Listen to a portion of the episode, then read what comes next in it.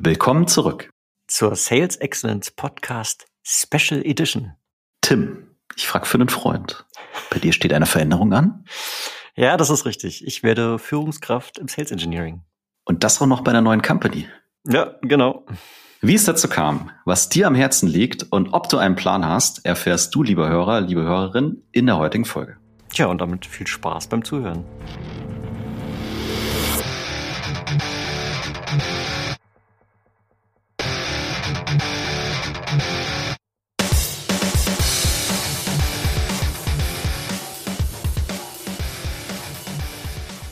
Sales Excellence, dein Podcast für Software, B2B-Vertrieb und Pre-Sales. Ich bin Tim, Pre-Sales Leader bei Miro. Und ich bin Jan, Pre-Sales Leader bei der SAP und somit ein ganz herzliches Willkommen zur heutigen Folge. Lieber Hörer, lieber Hörerin, dieser Podcast ist ein Hobbyprojekt. Ihr wisst das bereits, aber wir freuen uns natürlich trotzdem über jede Unterstützung. Schau also gerne mal in die Show Notes. Dort findest du nämlich einen Link zu unserem Buch Die sechs Wege zum effektiven Sales Engineer. Wir danken dir dafür.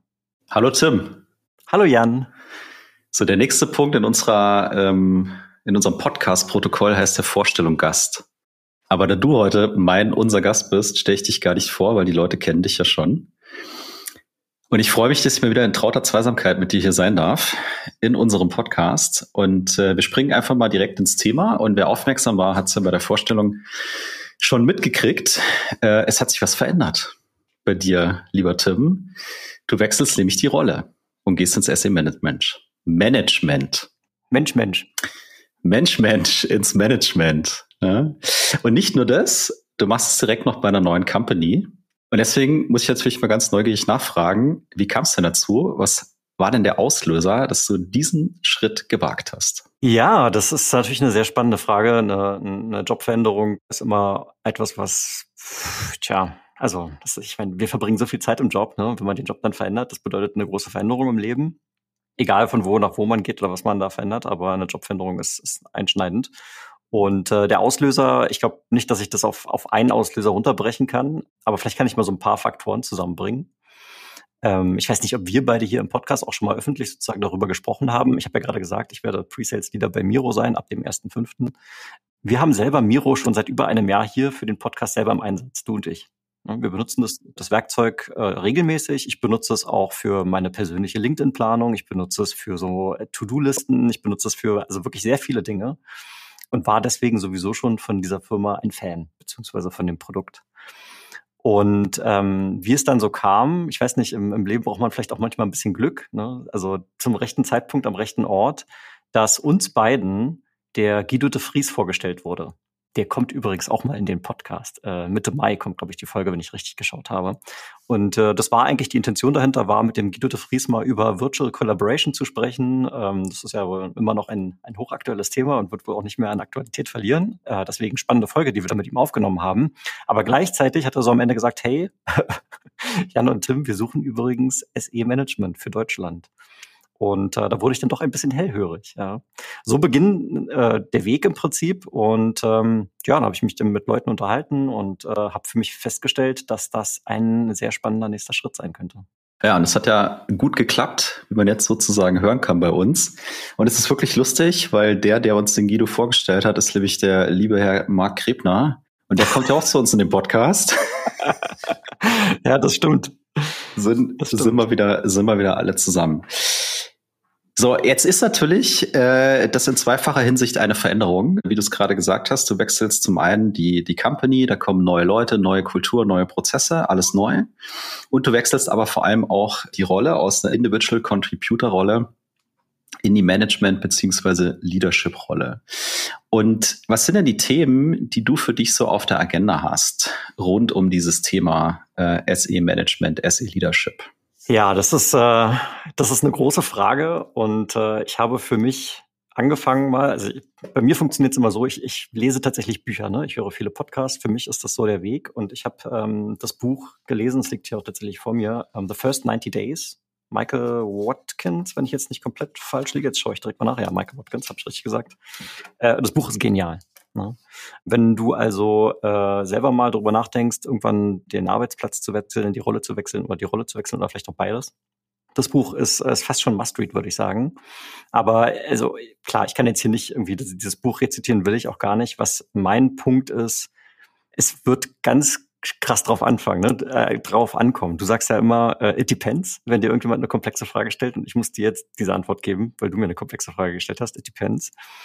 Weil ich ganz am Anfang, wenn ich dort äh, bei Miro ankomme, das, also ich starte in, in wenigen Tagen, könnte man sagen. Heute ist der, wir können das ja ausnahmsweise hier mal äh, öffentlich mal machen. Heute ist der 19. April und äh, die Folge wird, äh, wenn ich richtig liege, wann wird die rauskommen? Irgendwann. Dritter, fünfter? Ja, ja, also Anfang, Anfang Mai.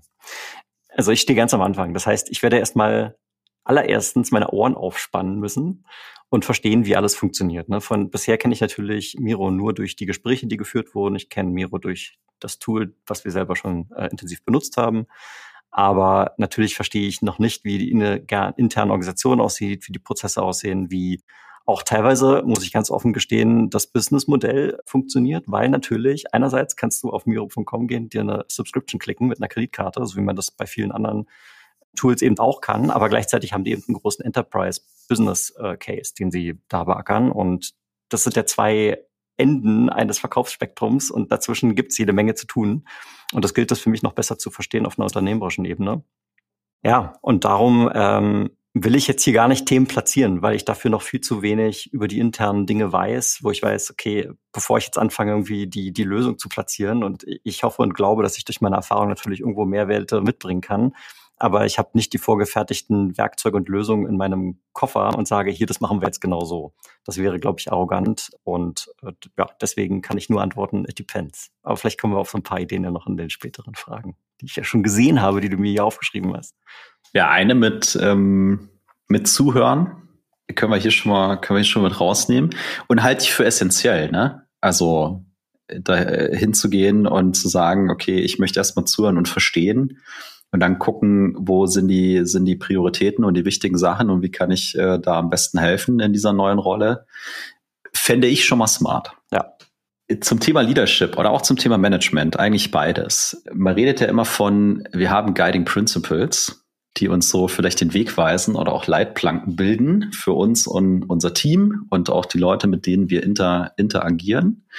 Hast du denn schon Guiding Principles, die du auf diesen neuen Weg mitnehmen wirst? Ja, also das erste, das war so eine Realisierung, die hatte ich äh, vor, vor wenigen Wochen, als ich mit meiner Familie, also meinen Eltern, meiner Schwester da waren wir im Urlaub auf Fuerteventura, war wirklich sehr schön. Und ähm, Lisa ist vor kurzem, also Lisa ist meine Schwester, ist vor kurzem selber in den SAS-Vertrieb äh, gegangen. Und sie steht ganz am Anfang, klar, sie ist auch erst Anfang 20, äh, ist jetzt wenige Monate tatsächlich bei Seismic als SDR. Und wir haben uns dann natürlich auch viel über berufliche Themen unterhalten in diesem Urlaub. Und eine Sache hat sie gesagt, die fand ich wirklich richtig toll. Sie hat gesagt, Du, äh, Tim, selbst wenn sich jetzt, keine Ahnung, sofort dieser Weg zu Teamlead und so weiter auftun würde, für mich fühlt sich das gerade noch viel zu früh an, weil ich noch viel zu sehr daran interessiert bin, mich selbst besser zu machen, als ganz, äh, als großartig jetzt mein ganzes Umfeld äh, mich darum zu kümmern. Ich muss mich erstmal um mich selber kümmern bevor ich praktisch selbstloser werden kann und meine, meine Erfahrung weitergeben. Davon mal abgesehen, macht sie schon extrem viel, finde ich. Gibt trotzdem schon sehr viel von ihrem Wissen weiter. Aber nichtsdestotrotz ist das ihre aktuelle Haltung und ich finde das vollkommen in Ordnung. Und ich meine, uns trennen äh, fast, äh, wie viele Jahre trennen uns? 15 Jahre trennen uns. Und ähm, bei mir habe ich dann für mich gemerkt, dass bei mir dieser Shift jetzt stattfindet. Ne? Ich äh, Zeit äh, meines Lebens sozusagen verpflichte ich mich dem Lernen. Ja, das hat in der Universität schon angefangen mit dem ersten Job und so weiter. Ich lese viele Bücher, ich höre Podcasts, ich äh, bilde mich weiter, ich kaufe auch extern mal irgendwelche Kurse äh, ein, um mich irgendwie weiterzubilden zu spezifischen Themen. Aber nichtsdestotrotz habe ich jetzt langsam für mich dieses Gefühl entwickelt, zu sagen, okay, ich glaube, diese Erfahrung und dieses Wissen, was ich jetzt angesammelt habe, und das war ja irgendwie auch so ein bisschen die Initialzündung für diesen Podcast, da sind schon so viele Sachen dabei, die man auch heute schon mit der Welt teilen kann. Und bei mir ist jetzt der Wunsch einfach gewachsen, diese Erfahrung und dieses Wissen weiterzugeben in einer Art und Weise, die vielleicht, wo es sich nicht nur um mich, um mich dreht, sondern eben um ein Team, wo ich noch mehr Wirkung haben kann, als es eben als Individual Contributor der Fall sein kann. So, das ist vielleicht nochmal so ein bisschen auch eine Antwort auf die Frage, was war der Auslöser? Das gehört irgendwie mit dazu, aber gleichzeitig ist es irgendwie für mich auch ein Guiding Principle, weil es ganz klar natürlich um das Team geht, wenn man in dem Moment dann Führung übernimmt. Und ähm, Du hast gerade ein, ein schönes Wort benutzt, was äh, ich mir auch schon angeeignet habe. Du hast nämlich sowas gesagt wie Leitplanken. Und ähm, ich sehe mich im Prinzip in dieser Führungsrolle wie so eine, das, das hat hier der, äh, wie heißt er doch gleich, der Matthias Solomon hat das mal gesagt. Äh, hier auch im Podcast vor, vor vielen Jahren, muss ich schon fast sagen. Ne? Das war, glaube ich, keine Ahnung, eine Folge 30 oder so. Und der hat mal von dieser umgekehrten Pyramide gesprochen dass Führungskräfte idealerweise für möglichst viel Wirkung sich in einer umgekehrten Pyramide befinden, wo sie eben nicht autokratisch von oben runter diktieren, lass mal hier jetzt, wir müssen das jetzt machen, das machen und das machen und praktisch nach unten die, die Befehle delegieren, sondern im Gegenteil sich darunter unter dem Team sehen und somit, naja, äh, enablen, ja, also praktisch die, die Teammitglieder befähigen, einen guten Job zu machen. Die Frage stellt sich dann natürlich, und deswegen dieses Leitplankenbild, was braucht eigentlich ein Individuum, um nachhaltig gute Leistung zu erzielen? Und die Antwort auf diese Frage ist ja durchaus sehr individuenspezifisch. Ne? Also jemand, der schon seit 20 Jahren Presales macht, der sich vielleicht meinem Team anschließen wird, braucht eben andere Leitplanken als jemand, der frisch von der Uni kommt und sagt, ich will jetzt hier mal Software Sales für mich entdecken. Und ähm, also das ist der Anspruch, den ich an mich selber da erhebe in dieser in dieser äh, Führungsrolle. Und eine, ein Gedankenknoten habe ich dabei bei mir aber im Kopf noch. Und ich hoffe, dass wir den vielleicht zusammen hier sogar auflösen können. Weil ich mich auch an eine Podcast-Folge, das ist ja hier so eine Art Best-of, merke ich gerade, ja, wie viele andere Podcast-Folgen wir schon zitiert haben in einen, äh, hier am Anfang. Wir hatten mal mh, hm, den, auch hier muss ich beim Namen kurz überlegen, der Michael. Michael Pellny. Michael Pellny, danke. Den Michael Pellny und der hat mal äh, über das QT-Prinzip gesprochen. Und da ging es, glaube ich, um und vielleicht ist das mein Gedankenknoten. Da ging es darum, wie man praktisch entscheiden kann, welche Prozesse, Strukturen und kulturellen Einflüsse sozusagen prägend sein sollten für ein Unternehmen. Und das ganz am Anfang immer der Kunde stehen sollte. Und dann das Unternehmen, dann das Team und am Ende sozusagen erst das Individuum. Es kann nicht sein, dass das Individuum am Ende der Kette sozusagen bestimmt, wie bestimmte Strukturen aussehen, wenn sie eben nicht kundenzentrisch sind, weil der Kunde ist einfach ganz oben zu siedeln. Und gleichzeitig erkenne ich aber an, dass Menschen natürlich sehr unterschiedlich sind und deswegen an bestimmten Stellen das Individuum eine sehr große Rolle spielt und vielleicht eine bestimmte, äh, bestimmte Ansprache braucht, die eben ja, für andere Leute nicht gilt. Das ist noch so eine kleine Dreh, eine kleine, ein kleiner Dreher, die ich im Kopf habe. Ich weiß nicht, ob du vielleicht da, dazu mal was kommentieren möchtest. Ja, ohne jetzt deinen Dreher wahrscheinlich genau zu verstehen. Also ich, für mich geht es Hand in Hand, ne? Und das eine schließt das andere ja gar nicht aus, sondern man sagt halt, es gibt Kunde, Unternehmen, Team und dann ähm, das, das, das Individuum aus einer kundenzentrischen Sicht. Das finde ich auch okay. Das heißt, für mich als Führungskraft, ich muss mal kapieren, was meine Company eigentlich tut und will und macht. Ich muss imstande sein, es dann auch ein Stück weit zu übersetzen, äh, würde ich sagen, für mein Team und für das Individuum. Und auf der anderen Seite hast du gesagt, so ich muss zuhören und verstehen, ne, wie der Hase läuft, und zwar beim Unternehmen und beim Kunden, aber auch in meinem Team und für die einzelnen Mitarbeiter. Und dann eben gucken, äh, wie kreiere ich daraus den, den besten Match. Ne? Also ist das, was hier jemand vielleicht braucht oder machen möchte oder, oder wie auch immer, dem Unternehmenszweck und äh, den Kunden, den Kunden dienlich. Ja, man muss es wahrscheinlich einfach trotzdem immer wieder von oben einsortieren. Ja? Genau. Man muss erstmal so Double-Check machen, okay, ist K, U und T, ist es erfüllt? Okay, klar, dann kannst du äh, beim I eine Anpassung machen und dann ist auch in Ordnung. Genau. Und manchmal hast du vielleicht auch so Fälle, dass ich sage, hey, ich, ich mache hier einfach was Bestimmtes für das Individuum, ja, was äh, vielleicht im ersten Moment gar nicht da rein fittet. Aber vielleicht im zweiten, weil ich sage, hey, ich muss das machen, damit es dem wieder gut geht, was auch immer, der aus gerade irgendeinem emotionalen Loch rausfindet, keine Ahnung, damit er eben mittel- und langfristig wieder Leistung umbringen kann. Und dann profitiert ja auch wieder der Kunde. Ne? Also, ähm, und deswegen dieses, also wirklich zuhören und zentriert zu sein, auch ein Stück weit auf die einzelnen Personen, halte ich schon für wertvoll, weil äh, du wirst auch Dinge entdecken, von denen du gestern noch gar nichts wusstest, ne, die auf einmal fürs Team und fürs Unternehmen und dann auch für die Kunden halt super wichtig sind oder werden können. Ja, genau. Ich glaube, ähm, also ich, als Guiding Principles ist das vielleicht mal so eine, eine erste Antwort. Ich, man kann ja bei diesen ganzen Themen wirklich äh, irdisch, irdisch tief äh, abdriften, aber wir haben heute auch nur 30 Minuten Zeit. Von daher soll es das mal als Antwort gewesen sein. Das stimmt. Da hoffe ich, dass der Knoten ein bisschen lockerer geworden ist bei dir. Ja, ist er tatsächlich. Danke dafür. Weil, und ich frage jetzt wirklich auch nur für einen Freund, ja, aber mal ganz unter uns. Mal ganz unter uns. Hört ja sonst keiner zu. Ja. Wir haben vorhin schon über äh, das Buch geredet, was du liest. Ähm, ja. The First 90 Days. Hast du überhaupt hier schon so einen 90-Tage-Plan? Und wenn ja, wie sieht der denn aus? Ja, den, den habe ich tatsächlich. Tats also ja, wie das halt so ist, wenn man sich auf eine neue Stelle bewirbt, war es tatsächlich auch Teil des Bewerbungsverfahrens, dass ich da meinen 90-Tage-Plan mal präsentieren durfte.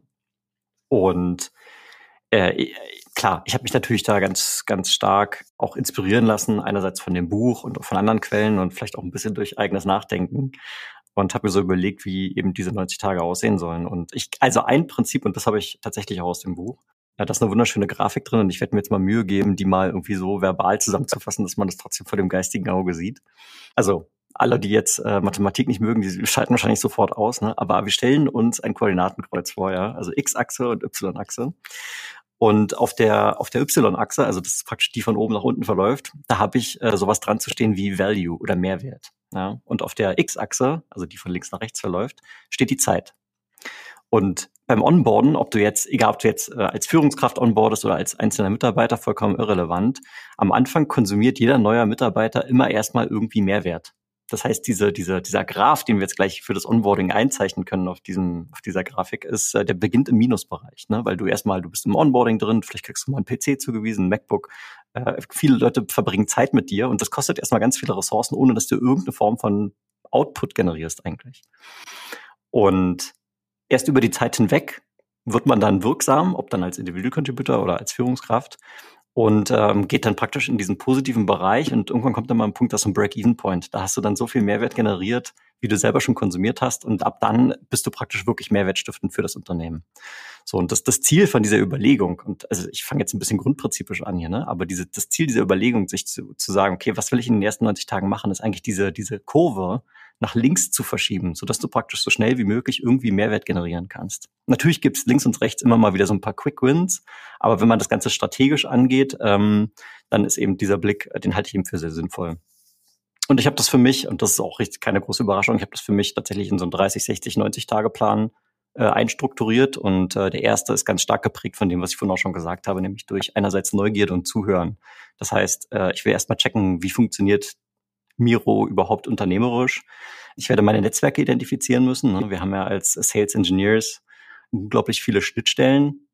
Natürlich in den Vertrieb, natürlich ins Marketing, ins Customer Success, in die Projekte, in Produktentwicklung und so weiter. Das heißt, für mich gilt es erstmal, die zu identifizieren und natürlich auch aufzubauen. Insbesondere vor dem Hintergrund, dass wenn dann irgendwann mal die Hütte brennt und diese Dinge werden passieren. Ne? Irgendwann wird mal irgendwas gegen die Wand fahren dann brauchst du diese Menschen. Und ich möchte da sehr proaktiv rangehen und sagen, okay, ich möchte schon zu allen wichtigen Personas sozusagen ein gutes Verhältnis aufgebaut haben, bevor ich dann zum ersten Mal anrufe und sage, Achtung, hier ist übrigens der Tim und die Hütte brennt. So.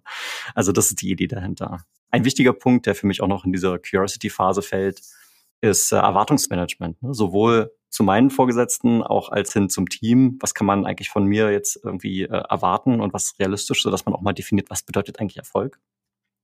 Ja, klar, da wird so eine kulturelle Assimilierung stattfinden. Der Begriff ist von Star Trek geklaut, das übrigens eine sehr sehenswerte Serie ist, aber nur die alten, die neuen sind nicht gut, persönliche Meinung. Und ein Ding fand ich richtig gut, auch das habe ich tatsächlich aus dem Buch geklaut. du grinst gerade.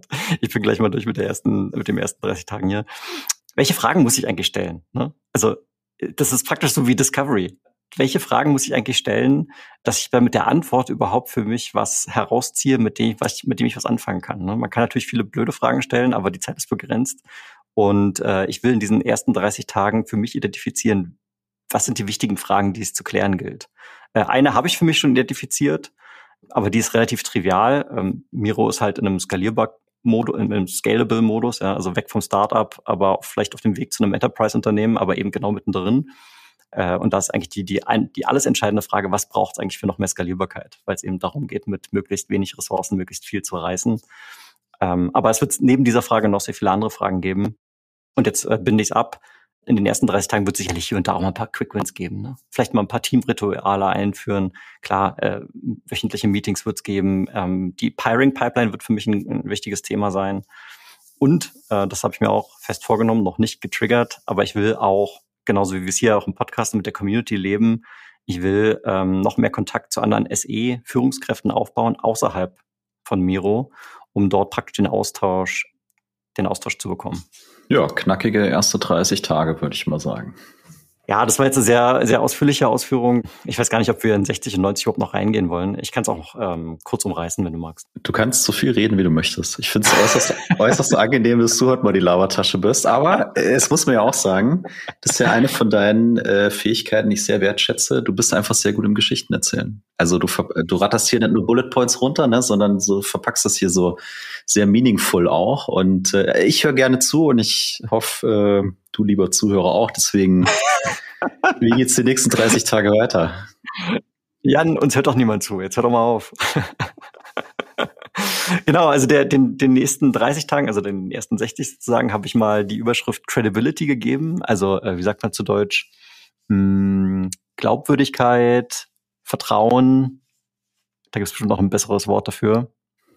Ja, Glaubwürdigkeit finde ich ja. trifft schon sehr gut. Ja, genau. Weil, also ich, das ist durchaus auch eine Gefahr, ne, der ich mir bewusst bin. Ähm, ich glaube, man kann sich natürlich am Anfang, wenn man jetzt als Führungskraft in ein Unternehmen reinkommt, auch ganz schön viel, ganz schön schnell kaputt machen. Wenn man äh, nämlich zu schnell versucht, irgendwie, äh, keine Ahnung, welche Feuer zu löschen oder merkwürdige Prozesse, Tools etc. einführt, die vollkommen fehl am Platze sind, äh, ohne mal vorher sich ein, ein vernünftiges Bild geschaffen zu haben. Und für die langfristige, erfolgreiche Zusammenarbeit ist aber diese Glaubwürdigkeit und diese Credibility aber unglaublich wertvoll und notwendig. Und ähm, ich bin mir dessen bewusst. Und ähm, ja, das gilt es dann, also ab, ab, ich sag mal, ab dem 31. Tag werde ich dann sicherlich mal in der Lage sein, vielleicht schon erste kleine Entscheidungen zu treffen, die praktisch dann auf diese Credibility einzahlen. Ja. Ein wichtiger Punkt weiterhin, klar, ich habe schon gesagt, Hiring Pipeline. Ähm, ich hoffe mal, dass wir dann in den ersten ein, zwei Monaten es schaffen, auch so eine Pipeline für Talente, eine gesunde Pipeline zu haben. Äh, ich habe da offene Stellen. Das heißt nur kleine, kleine Anmerkung hier in diesem Podcast. Ähm, ich lasse es mal so stehen.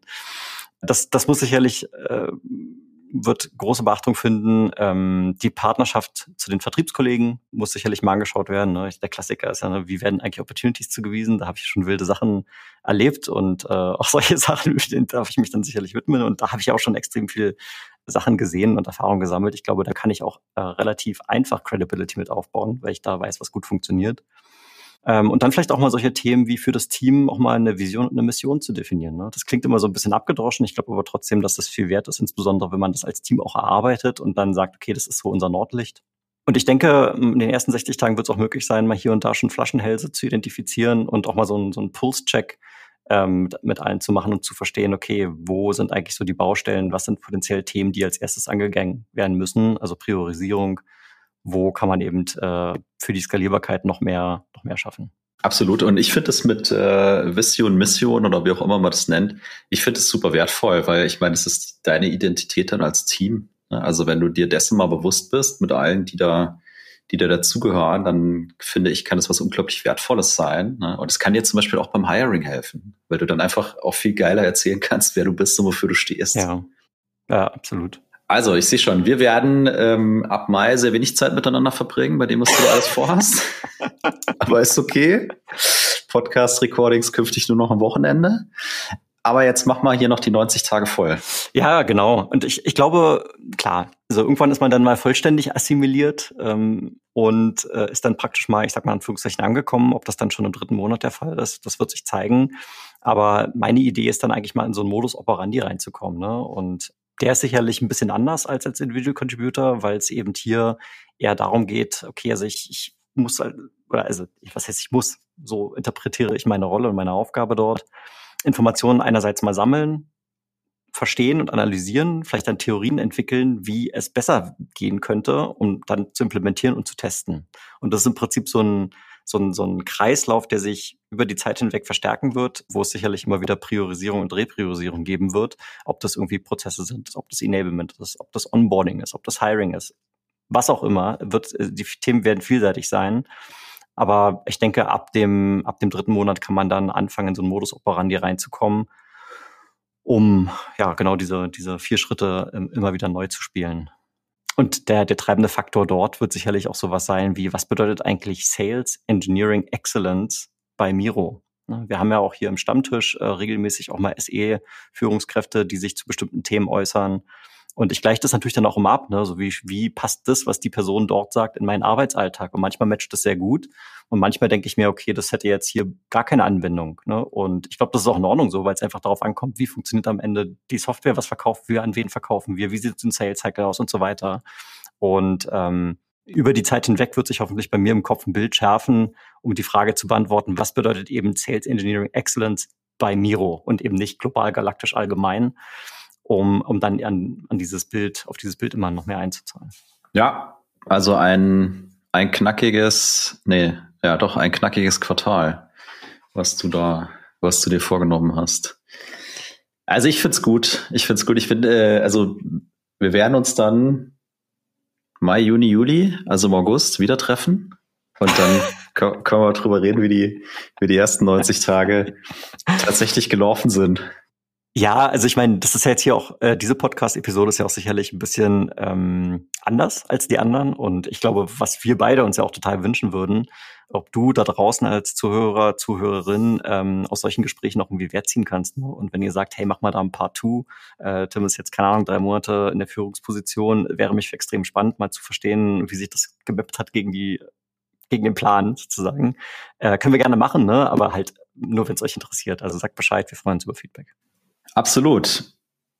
So, ich habe mir natürlich noch eine ganz besondere Frage für dich überlegt.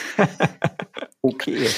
Also, wenn ich jetzt am 2.5. bei dir im Team anfange als neuer Mitarbeiter, was darf ich denn dann von meinem neuen Chef Tim erwarten? Ja, also ich glaube, ich habe die, die Frage zum Teil mit den vorigen Ausführungen sicherlich hier und da schon mal beantwortet. Also vielleicht, um es nochmal zu, zu verstärken. Sorry, du willst was sagen. Okay, jetzt, jetzt kommt die Challenge. Jetzt kommt die Challenge. Sag's mal in drei Schlagwörtern. In drei Schlagwörtern. Ähm, Empathie, Erfolgsorientierung, Lernbereitschaft.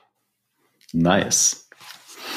Ich hätte jetzt Listening erwartet, aber es steckt wahrscheinlich eine Empathie mit drin. Ja, das war so. In meinem Kopf habe ich das da so einsortiert. Das lassen wir gelten. Ich finde es sehr gut. Gefällt mir gut. Ja, und weißt du, ich bin besonders stolz drauf, dass wir gesagt haben, wir machen heute maximal eine halbe Stunde. Das heißt nämlich, wir können jetzt noch zwei Minuten labern. wir sind noch gut in der Zeit. Spaß beiseite. Wir haben ja noch die Abschlussfrage. Ja, in der Tat. Äh, die auch jeder interne Gast sozusagen gestellt gekriegt. Und die lautet wie immer, wenn du, lieber Tim, eine WhatsApp, Telegram, SMS, was auch immer Nachricht an alle Preseller weltweit verschicken könntest, was würde denn da drin stehen? Ich habe vor, keine Ahnung, ist bestimmt schon sechs Jahre her oder sowas, da habe ich mich mal bei Amazon Web Services beworben. Und in dem Rahmen habe ich mich mit den Amazon Principles auseinandergesetzt. Und man kann jetzt Amazon toll finden oder nicht, darum soll es jetzt hier nicht gehen. Aber was auf jeden Fall meines Erachtens großen Wert hat, sind diese Principles, die sie sich dafür sich mal erarbeitet haben. Und eins davon heißt Disagree and Commit. Und meine Beobachtung ist, dass wir im Sales Engineering uns noch nicht genug daran halten weil ich glaube, es ist natürlich erlaubt zu hinterfragen.